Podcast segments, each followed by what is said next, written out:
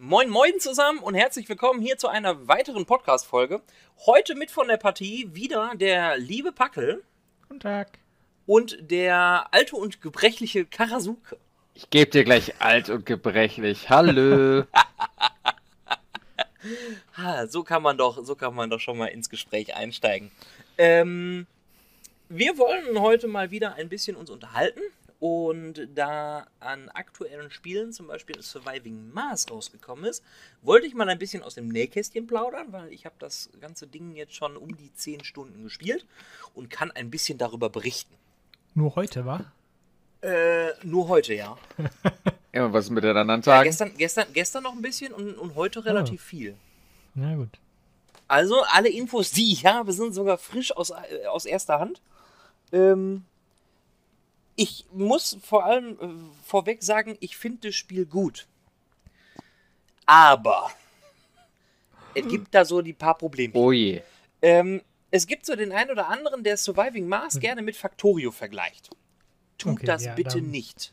Da, da wollte ich jetzt hin. Erklär doch erstmal, was das für ein Spiel ist, bevor du anfängst, das zu kritisieren. Surviving Mars ist ähm, ein Aufbaustrategiespiel mit einem bisschen Survival-Elementen. Ähm, geht in Richtung City Skylines.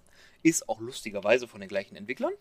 Ähm, beziehungsweise vom gleichen Publisher.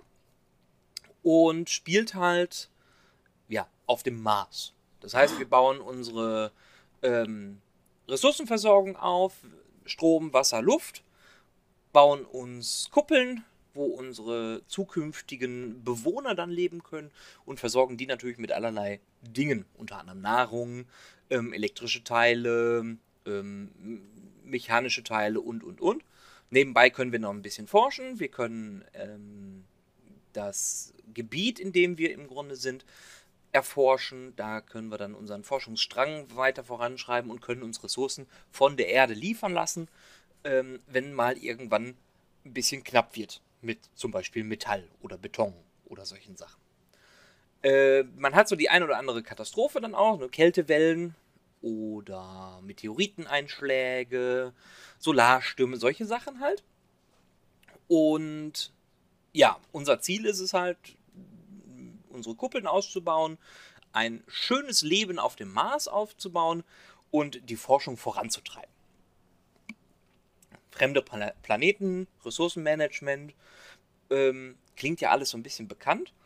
Wir starten auf Surviving Mars prinzipiell mit Drohnen. Ne? Also wir haben nicht sofort schon irgendwelche Leute auf dem Mars, sondern nein, wir haben so eine Vorhut. Das sind unsere kleinen Dröhnchen, die alles für uns aufbauen und herrichten und Solaranlagen aufbauen. Und da werden dann teilweise von dem Spielprinzip halt diese Vergleiche gezogen zu Factorio. Und das sollte man nicht tun. Aber das, das Ziel ist es ja dann im Endeffekt eine funktionierende Kolonie aufzubauen. Genau, das ist richtig. Ne, dass die dann auch von allein unabhängig von der Erde funktioniert irgendwann. genau. Also okay. das wäre das Beste, weil irgendwann kann man den Spieß umdrehen, weil man muss schon Sachen auf der Erde einkaufen. Und wenn man dann Edelmetalle extrahiert äh, vom Mars, die kann man dann wieder zurück zur Erde schicken und man kriegt dann Geld von der Erde. Mit dem Geld kann man dann wieder Ressourcen von der Erde kaufen. Weil einen anderen, anderen Grund für Geld habe ich noch nicht rausgefunden. Außer Ressourcen von der Erde kaufen. Mhm. Ähm, aber ja, im Grunde, also das, wirklich das Grundprinzip ist, Stadt aufbauen, und dafür sorgen, dass sie fluktuiert und läuft und wächst und die Geburtenrate toll ist und jeder seinen Spaß hat. Da wäre natürlich so eine, so eine Integration in City Skylines natürlich voll geil. mit anderen Spielern, die tatsächlich City Skyline oder so spielen, mit denen dann Han handeln Ja, könnte. das stelle ich mir auch ziemlich lustig das vor. Das ist wieder ja. zu weit gesponnen, glaube ich. Ja, das ist, glaube ich, sehr weit. Sehr, sehr, die Idee ist definitiv geil ähm, wir hatten ja immer mal wieder solche Ideen von wegen, ne, man, man ja. mit dem Euro-Truck-Simulator oder mit dem American Truck-Simulator Waren äh, äh, irgendwo hinschiffern und dann mit irgendeinem Flugsimulator die Waren weiterreichen und dann vielleicht ins Weltall schießen und ja, aber. Und dann glaube, im Farming-Simulator zu verhökern oder zu ver. Ne? Nee, da fangen wir an. Da, da holen genau. wir die Ressourcen. Aber ja, die Idee wäre cool. funktioniert aber leider, glaube ich, nicht. Also ich glaube nicht, dass wir, dass wir so, so ein Spiel irgendwann mal kriegen würden, das so miteinander verknüpft ist. Naja, das wär- wäre ja dann nicht nur ein Spiel, es wären halt mehrere Spiele. Man muss dann halt ein Universum oder so schaffen, in dem die Spiele miteinander kommunizieren können. Ja, das stimmt. Und im Prinzip wäre das ja eigentlich möglich. Ja, klar. Aber da muss sich jetzt ein findiger Entwickler dran setzen und das mal machen. Los, Entwickler, tut es! ähm, nee, aber zurück zu Surviving Mars. Ähm, ich hatte ja schon, schon, schon eingangs erwähnt, ne, man hat so seine Drohnen. Und da fängt es leider schon mit den Problemen an. Ähm, wer Factorio verwöhnt ist und irgendwann seine kleinen Drohnen aufgebaut hat, mit den ganzen Requester äh, äh, ähm, äh, äh, Kisten und den Anbieterkisten und so einen ganzen Kram, das wird man alles bei Surviving Mars nicht finden. Also die Drohnensteuerung ist mühselig, es gibt eigentlich gar kein Drohnenmanagement. Man muss jede einzelne Drohne einzeln anklicken und sie dann gegebenenfalls einer neuen Drohnenstation zuordnen.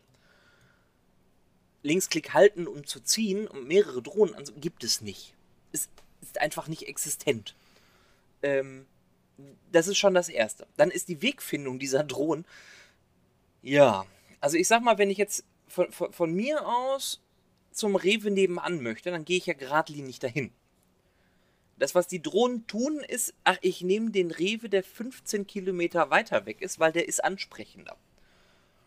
Und alle unsere Wirtschaftsprodukte, also wenn wir Wasser extrahieren, kommt halt Gestein mit. Wenn wir Metalle extrahieren, dann kommt halt auch ein bisschen, ein bisschen Müll mit. Ähm, und dieses Gestein muss halt irgendwo gelagert werden. Und wenn dieses Gestein gelagert wird, dann baut man meistens so eine Mülldeponie, in Anführungsstrichen Mülldeponie, ähm, neben das Objekt. Und das, was die, was, wa- was, die, was die Drohnen dann tun, ist, die nehmen den Müll aus, dem, aus unserer Fabri Fabrik und bringen das nicht zur Mülldeponie, die daneben ist, sondern zu einer ganz anderen, die weiter weg ist. Weil da vielleicht fünf Plätze mehr drin sind. Und das ist eine riesen Zeitverschwendung. Weil diese, man ist von diesen Drohnen abhängig. Und da würde man sich wünschen, dass man die steuern kann oder zuordnen. Oder sagen kann, hör mal, die Drohne kümmert sich nur um diese Objekte, die Drohne nur um diese Objekte. Und während meine Drohne nämlich den Müll wegtransportiert, habe ich fünf Kabelbrüche, zwei Rohrbrüche und keine Ahnung was, wie viele, wie viele Dinge, die kaputt gegangen sind. Und keine Drohne kümmert sich darum. Das weil die den so- Müll transportieren. Weil das, Das ist ja so klingt- wichtig. Das klingt so nach einem Problem, das man schon mit Rollercoaster Tycoon 2 eigentlich behoben hatte, indem man den einzelnen Mitarbeitern einfach einen Zuständigkeitsbereich markiert, in dem die agieren dürfen. Ja, genau. Das, da, da, damit wären alle Probleme beho- behoben. Aber nein, das geht nicht. Oh. Schade auch. Äh, Ja, ähm, das führt dann halt sehr schnell zu Frust. Wenn man darüber aber hinwegblicken kann, ent, entblößt sich ein sehr tolles Spiel, was aber wieder ein Problem hat. Weil sobald die ersten Leute auf den Planeten kommen, die man dann engagiert hat, unter anderem Botaniker, um seine Farmen zu bewirtschaften, die Geologen, die ähm, Edelmetalle extrahieren, die Wissenschaftler, die dann im Forschungslabor wild an der, an der Wirtschaft kurbeln, äh, an der Forschung kurbeln, nicht an der Wirtschaft. Ähm, das Problem ist, es gibt auch kein Personalmanagement. Also ich hole mir ja ganz bewusst Leute, die ja bestimmte Anforderungen erfüllen, die dann auch Schwächen und Stärken haben, die einen Charakter haben, die irgendwelche Suchtprobleme haben, die aber auch vielleicht extrem sexy sind, sodass die Geburtenrate äh, ge- gesteigert wird. Das haben die alles. Aber es ist nicht möglich, meinem Wissenschaftler manuell in das Forschungslabor zu setzen. Das passiert gefühlt durch Zufall.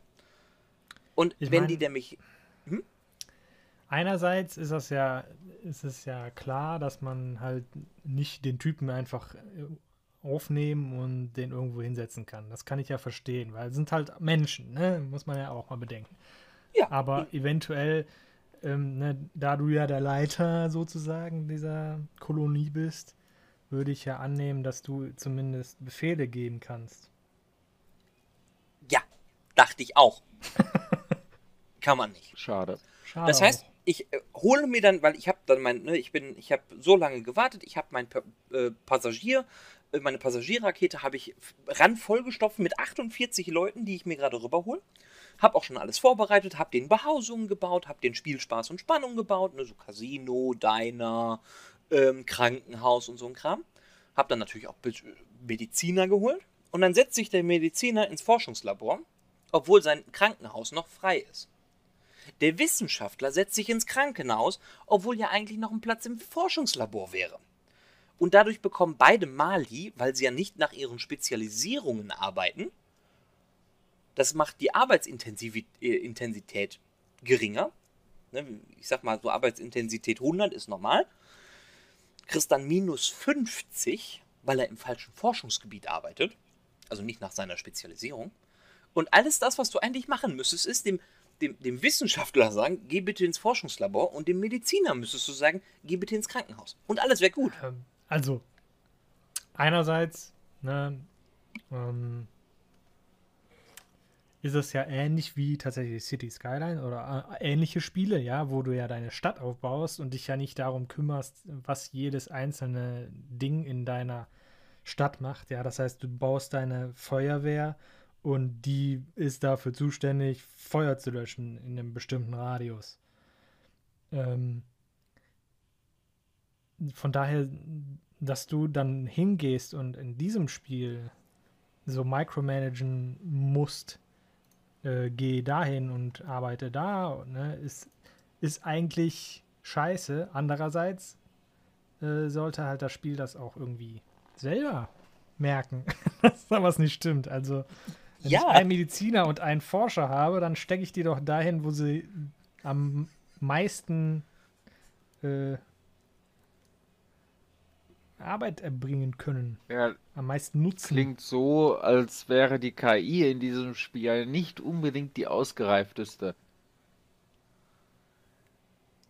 Nee, ist sie definitiv nicht. Ähm, und wenn, und wenn, das, das, was ja funktioniert, ist, wenn ich mehrere Kuppeln baue, dass die Leute sich untereinander die Plätze suchen. Ne? Das heißt, wenn ich mein Schiff an Kuppel 1 lande und die merken, äh, Kuppel 1 ist jetzt voll, dann gehen sie auch automatisch in Kuppel 2.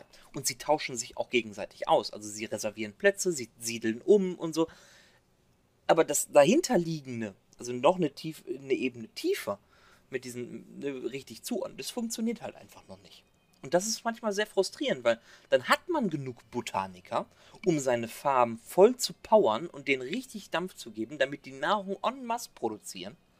Aber die spielen die Und dann sitzen da keine Botaniker drin. dann sitzen da Geologen drin. Und jetzt setzt mal bitte einen Geologen vor eine Karotte. Das ist doof. Ja, dann sagt der Geologe, ja, mein, meine Erde ist gut, aber ich habe ja, keinen genau. Plan, wie eine Karotte da drin wächst. ja, also der, das, was ich der, jetzt noch... Die, die Düngererde, die ist wunderbar, richtig viele Nährstoffe und so, aber was mache ich jetzt mit der Karotte? Eine Suppe? Ja. So ungefähr. Das könnte ich ja noch verstehen.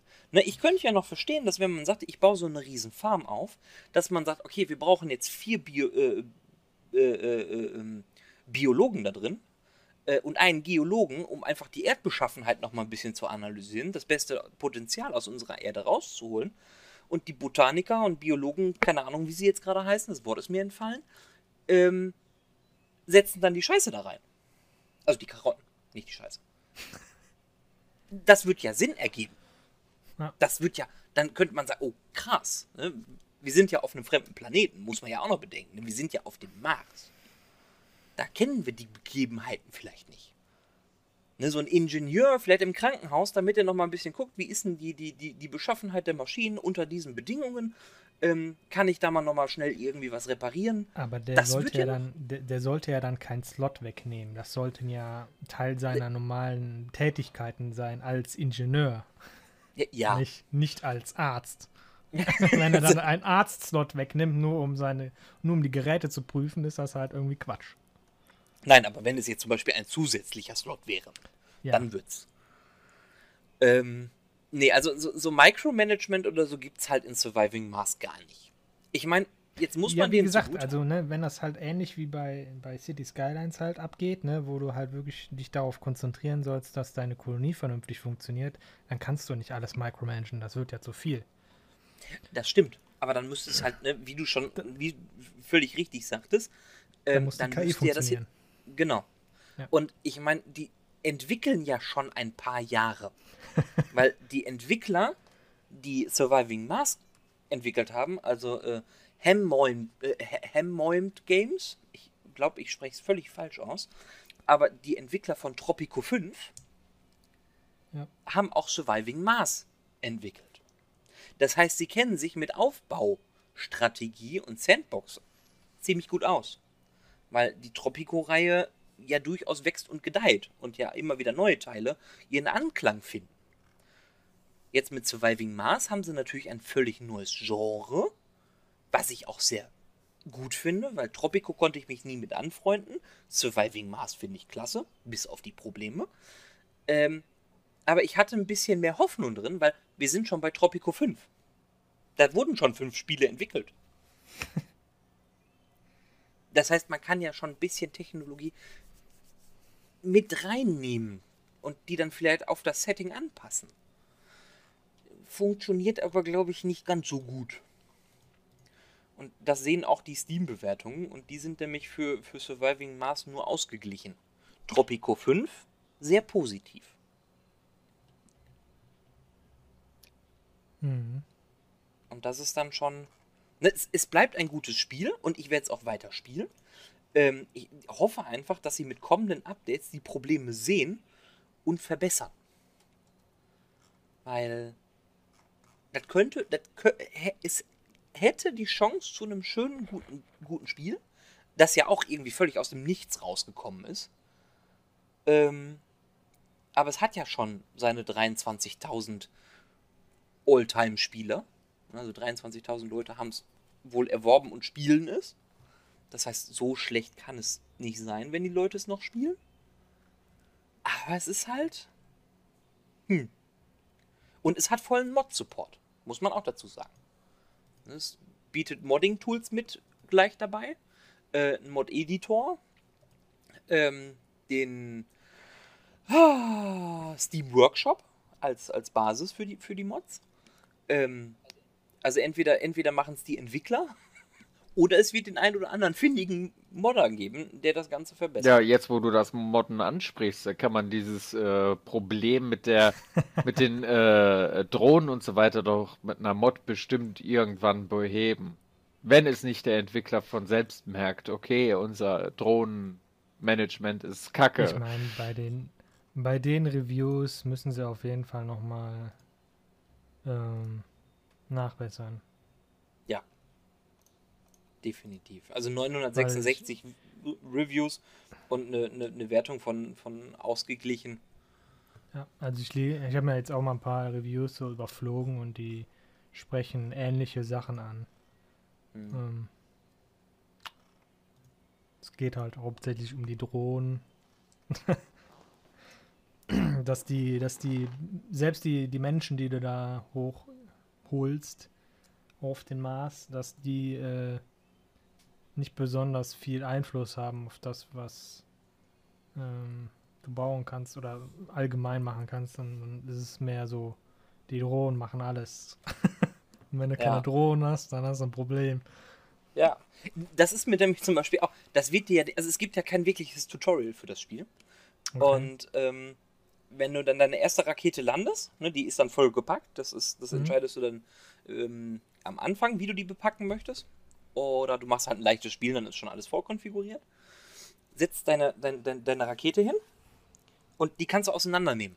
Ne, dann kommen die Drohnen da raus und du hast ein paar Aufträge gegeben, hast aber vergessen, vielleicht den Drohnenhub zu bauen und reißt deine, ähm, deine Rakete ein. Und hast jetzt nicht per Zufall einen fernsteuerbaren Rover, der Drohnen beinhalten kann.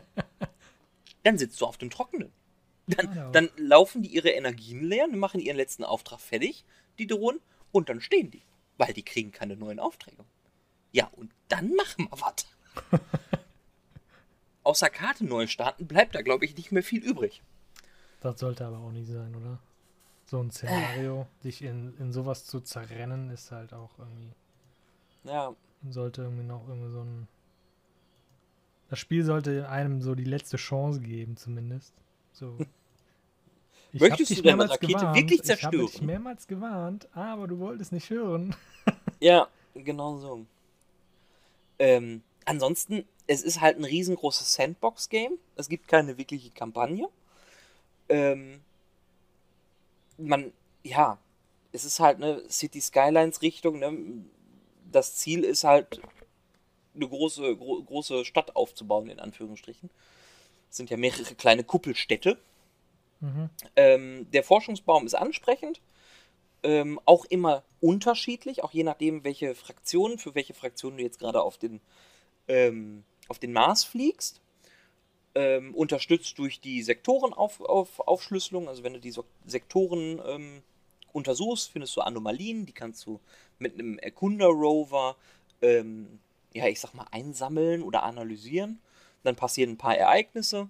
Ähm, und durch dieses konstante, ja, es können halt Katastrophen passieren und deine Dinge können kaputt äh, äh, gehen, bleibt es halt anspruchsvoll, aber es hat eine sehr steile Lernkurve. Also wenn man nicht, nicht aufpasst und dann die ersten, ersten Marsbewohner holt, dann kann man ganz schnell, ganz schnell verlieren. Ähm, also die, die Lernkurve ist schon steil. Also ich habe auch mehrere Versuche gebraucht, um überhaupt in irgendeiner Form etwas Fluktuierendes zu haben. Das heißt, es ist in dem aktuellen Zustand nicht für jedermann. Es erinnert mehr so an, an Banish plus City Skyline. Ähm, aber ich finde es klasse. Und ich glaube, jeder, der, der Banished und City Skylines mag, der wird sich in Surviving Mars auch schnell zurechtfinden ähm, sollte aber eine hohe Toleranzgrenze. Mitbringen. Also Banish war gut, da habe ich mir einige Male die Zähne ausgebissen. Also das macht schon Spaß. Ja. Und wenn ähm, Surviving Mars da in eine ähnliche Kerbe äh, ja, schiebt, äh, dann äh, wäre es sogar eventuell ein Spiel für mich, aber bis jetzt noch nicht. Also mal gucken. also ich, es, es geht definitiv äh, Richtung Banished. Weil es hat ja diesen Survival-Faktor und Banished ja auch. Ne? Wenn du deine Nahrungsproduktion nicht hochgehalten bekommst, ähm, trotz der ständig fluktuierenden äh, äh, Bewohnerzahl, ähm, sowohl aufwärts als auch abwärts fluktuieren, ähm, ja, hast du halt verkackt. Und das ist bei Surviving Mars halt genauso. Also man kann sich da echt die Zähne aus, aussprechen.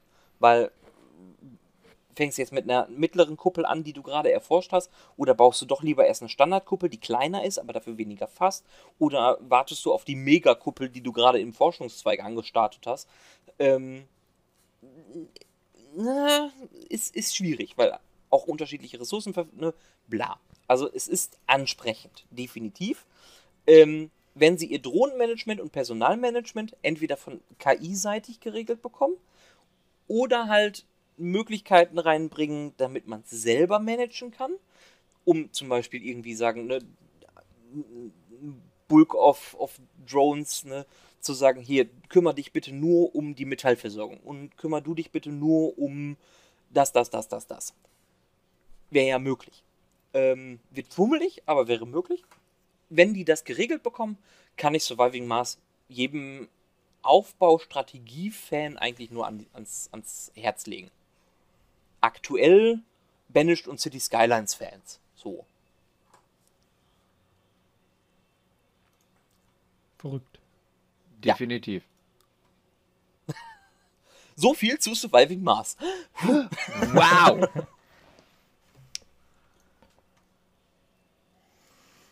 was mir, was mir, was mir da auch aufgefallen ist, ähm, also jetzt, jetzt äh, am, am Beispiel von Surviving Mars, ähm, dass die Modding-Community teilweise ja wirklich beeindruckende Sachen macht. Die ist auch immer schneller und größer geworden. Ja.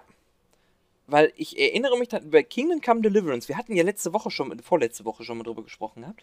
Ähm, die haben ja auch einen Mod-Support. Aber der ist ja eigentlich nee. noch gar nicht veröffentlicht. Der, ne? Den gibt es noch gar nicht.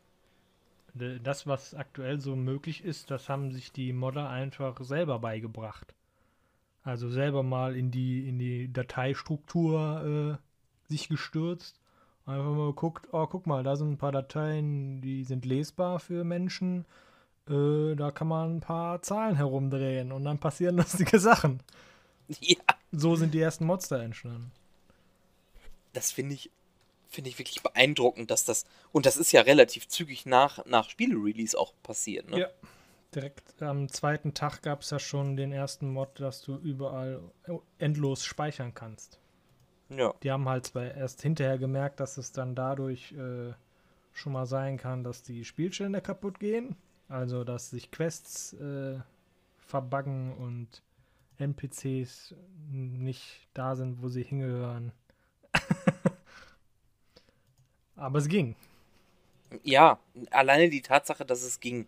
Ich meine, ich habe die Mod auch drin, weil das ist so das Einzige, wo ich sage, okay, das stört mich an Kingdom Come Deliverance, das Speichersystem. Aber ähm, nach dem zweiten Tag sowas rauszubringen, finde ich schon Respekt. Also das ist, das muss man auch mal schaffen. Und bei Surviving Mars zum Beispiel, das Ding ist jetzt seit dem 15. März raus, also vorgestern. Ähm, mhm. wenn, ich, wenn ich mir jetzt mal eben kurz hier die, die, äh, wie heißt es denn jetzt hier, den Workshop angucke, dann haben wir hier auch schon, bis auf die ganzen Text, die da irgendwie reingepflanzt wurden, haben wir auch schon 206 Mods, die zur Verfügung stehen. Das ist äh, mächtig. Das ist ordentlich. Ja. Ich meine, ob die jetzt alle gut oder schlecht sind, ich habe da keine Ahnung von. Dann ist ja erstmal ähm, zweitrangig. Genau, aber es sind 206 Mods vorhanden. Und das ist schon. Das ist schon echt, echt geil. Und ähm, da sind unter anderem kommen jetzt schon, schon, schon Gebäude dazu, viele Translations natürlich. Also gerade so Japanese und, und, und Chinese gibt es als Lokalisi Lokalisation. Ähm, als Mod. Das ist schon. Als Mod. Ja, als Mod. Ja, cool. Ja, da können das, ähm, das Genial ist ja, dass es halt, es gibt halt, was heißt genial? Ähm, es gibt ja dann halt auch Leute in der Community, die dann halt, die dann halt wirklich auch einfach nur Spiele kaufen, die überhaupt Modding-Support haben. Ansonsten fassen die die Spiele überhaupt erst nicht an. Ne, außer sie sind kostenlos und aber keine Ahnung. Ähm, weil du halt durch Mods auch das, das äh, Wiederspielerlebnis ja erweitern kannst. Ne, du hast dann halt einmal das Vanilla-Spiel durchgespielt und dann sagst du, ja, jetzt möchte ich aber irgendwie, ne, jetzt kann ich alles. Wenn ich jetzt mal von vorne anfange, dann kriege ich das einfach nur alles noch schneller durch, weil ich schon alles kenne und genau die Tricks des Spiels kenne, die ich aushebeln kann. ähm, dann macht das ja auch irgendwann keinen Spaß mehr. Und mit Mods kannst du dir dann entweder das Spiel äh, entweder schwerer machen oder komplexer. Und das ist dann halt auch für viele ähm, ein Verkauf oder ein Kaufgrund, ne, dass das überhaupt möglich ist weil du halt sehr viel mehr Spiel aus deinem Geld bekommst. Ja. Ohne dass die Entwickler selber irgendwie mehr Arbeit hätten. Außer natürlich, ähm, wenn der die Entwickler Tools gegebenenfalls bereitstellen. Genau, der Entwickler muss halt Tools zur Verfügung stellen. Aber äh, in der Regel arbeiten die sowieso mit ähm, Engines, die ja in der Öffentlichkeit bekannt sind. Also gerade ähm, Unreal Engine ist äh, recht leicht zu modden. Wenn du natürlich deine eigene baust, dann ist es problematisch. Ja. Unity ist auch super zu modden. Ja. Das ist, ähm ich meine, gut, wenn du natürlich eine, eine, eine Spiele-Engine entwickelt hast, die diesen Mod-Support hat oder die man halt leicht modden kann und du verwendest sie bei mehreren Spielen, ist es natürlich auch wieder praktisch. Ja, CD Projekt hat ja, glaube ich, in ihrer, die hat ja, die haben auch eine eigene Engine. Die haben sie auch von Anfang an so entwickelt, dass man die halt modden kann. Ja. Ja, und es, es ist halt einfach, also ich muss auch gestehen, wenn der offizielle Mod-Support rauskommt von Kingdom Come Deliverance, ähm, ich werde mir mit Sicherheit die ein oder andere Mod holen. Einfach weil ich das Spiel so klasse finde. Ähm, Und wenn ich noch mehr Spiel aus meinem Geld rausbekomme, dann warum nicht? Bitte. Ja. Ne, wenn die ganze Kampagnen hinzufügen, weil es gibt ja, du hast ja alles, man, man hat das ja bei Skyrim gesehen, das ist ja auch. Skyrim du kannst das ja- explodiert in den Ja. Mods. ich glaube, Ich meine, gut, man muss dann aufpassen, dass die Mods auch alle miteinander irgendwie funktionieren. Genau das ist nämlich das Problem mit Skyrim. Ähm, die haben zwar Mod-Support eingebaut oder haben es relativ leicht gemacht. Ähm, die haben ja auch die ganzen Tools dafür zur Verfügung gestellt. Ähm, jetzt müssen wir gerade gucken, wie das Ding hieß. Ähm, Habe ich schon nicht mehr installiert. Egal. Äh, da gab es auf jeden Fall ein Tool für, womit du dann halt relativ einfach dann deine Mods dann einbauen kannst. Aber die Kompatibilität zwischen den Mods muss halt, äh, die, die war nie unbedingt gegeben. Ähm, da gibt es natürlich dann auch, da gibt es dann wieder andere Tools, die versuchen das irgendwie so zusammen zu mergen und Fehlerchen auszubügeln, aber es geht halt nicht immer. Ähm, aber Skyrim hatte halt auch so viel ne, an schon vorgefertigten Assets, dass du halt relativ einfach deine eigenen Mods ähm, einfach nur durch die schon gegebenen Assets ähm, zusammenbauen konntest und dann musstest du halt nur ein bisschen was skripten. Das heißt, du musst nicht mal irgendwie großartig ein Spieleentwickler gewesen sein, sondern einfach nur allgemeiner Entwickler, der vielleicht eine coole Idee hat. Und dann schreibst du dir ein Skript und dann hast du schon einen Mod, der was was ich macht. Ja. Ja, es ist halt, die, die Möglichkeiten sind halt unendlich. Ne? Und bei Skyrim hatten sie ja ganze komplett neue Maps ähm, mit mehreren hunderten Questreihen. Beziehungsweise Skywind, das Projekt äh, Morrowind in der Skyrim Engine nachzubauen, ist ja immer noch im Gange. Ach du Scheiße, okay. Das läuft ja noch, ja. Die, die hatten ja wohl ein paar Jahre irgendwie Probleme, da vernünftig Voice Actors und so ein Zeug heranzukarren. Weil die Morrowind war ja immer nur textbasiert, da war ja, da war ja kaum was vertont. Das mussten sie ja, das wollten sie ja alles vertonen. Das dauert halt. Nein, ach, das geht doch, das geht doch von jetzt auf gleich. Wir sind halt immer noch dran. Es gibt halt noch immer noch kein fertigen Bild. Oder annähernd fertig. Ich habe damals mal vor ein paar Jahren ähm, habe ich mal ein Bild ausprobiert. Ähm, da bin ich aber nie weiter als zur ersten, zum ersten Dorf oder so gekommen, weil das schon total instabil und direkt abgestürzt ist. Das ist auch gut. Ja. Da war auch Ja, aber- nichts vertont oder so, da war einfach nur die, du siehst dann von den Charakteren die Mundbewegung und die Untertitel, aber macht halt so dann auch keinen Spaß. Wenn du das von Skyrim halt anders gewöhnt bist. Ja. Ja, das, was halt auch, ne, also wenn wir, wenn wir schon über Mods sprechen, was man halt auch erwähnen muss, ist, ist, ist zum Beispiel Minecraft, ne? Ge gefühlt ist das, also für mich gefühlt, ist das halt neben, neben Skyrim auch noch so, so die Mütter aller Mods. Weil ich, Ja, das war halt in Java programmiert und Java kannst du ja relativ einfach, ähm, also die, das, die Verpackung praktisch kannst du aufmachen und ähm, reverse engineeren praktisch. Kannst also aus Ja. dem ge, den, den äh, kompilierten Java-Code kannst du halt wieder Source-Code äh, machen. Da hast du dann natürlich keine Funktionsnamen und nichts, aber du kannst in etwa herausfinden, wo was hingehört.